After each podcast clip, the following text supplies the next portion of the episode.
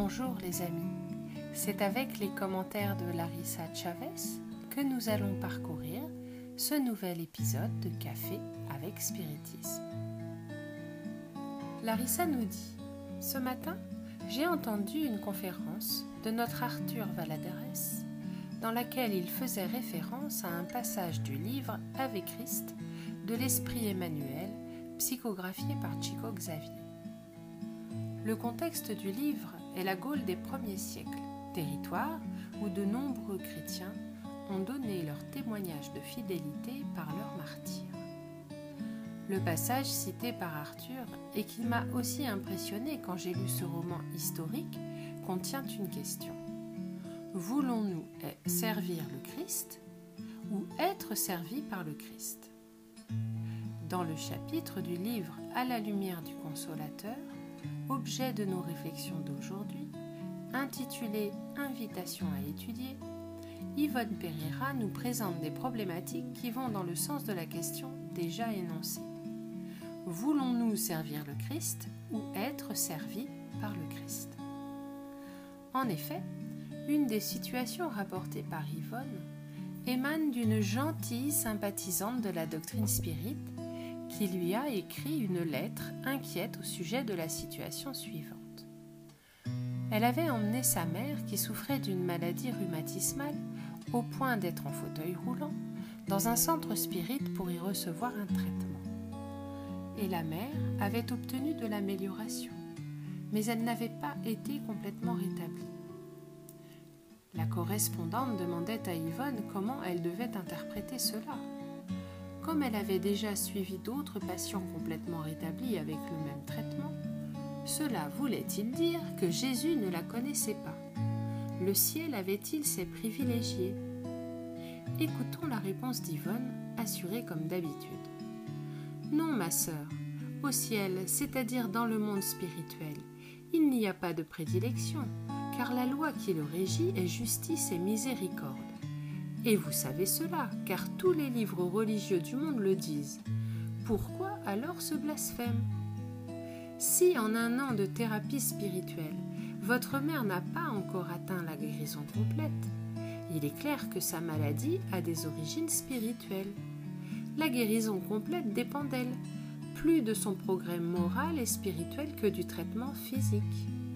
Il s'agit d'une épreuve pour expier des offenses commises dans une existence passée ou dans la présente existence même. Un règlement de compte avec la loi divine qu'elle a transgressé. Dans les codes de la doctrine spirit, les messagers du Seigneur précisent que les innombrables maux qui nous assaillent peuvent être des fruits négatifs récoltés à la suite d'actes pratiqués dans l'existence actuelle, puisque même des pensées inférieures, un mauvais traitement envers autrui et même des vices peuvent entraîner de graves dommages pour nous-mêmes. D'un autre côté, vous êtes dans l'erreur lorsque vous jugez que Jésus a promis de guérir quelqu'un. Non, il n'a pas promis de guérir, il a promis seulement de soulager. Or, soulager n'est pas guérir.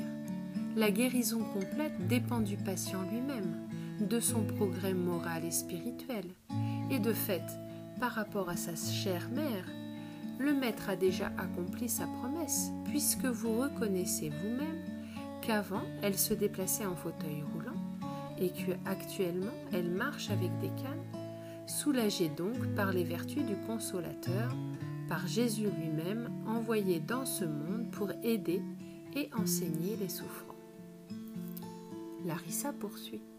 Nous comprenons, mes amis, qu'il est très difficile d'accompagner la souffrance de ceux que nous aimons.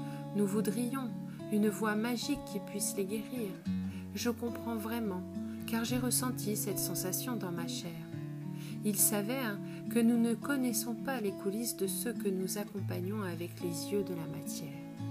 Là où nous voyons seulement la justice, chemine aussi la miséricorde. Nous parlons au Christ et nous lui demandons de l'aide, le positionnant en tant que sauveur qui nous sauvera de nos souffrances, qui nous fournira des recours abondants. Cependant, ce n'est pas cela que le Maître a promis à aucun de ses disciples, pas ici, sur terre. Si quelqu'un veut me suivre, qu'il renonce à lui-même, qu'il prenne sa croix chaque jour et qu'il me suive. Car celui qui veut sauver sa vie perdra. Mais celui qui, à cause de moi, perdra sa vie, la sauvera. C'est ce que Jésus nous a dit. Voici notre défi quotidien, chers amis. Apprendre à servir le Christ et à servir au nom du Christ, au lieu d'attendre qu'il nous serve dans nos désirs de salut sur le plan matériel. Et avec Larissa, je vous embrasse et je vous dis au prochain café Spiritisme.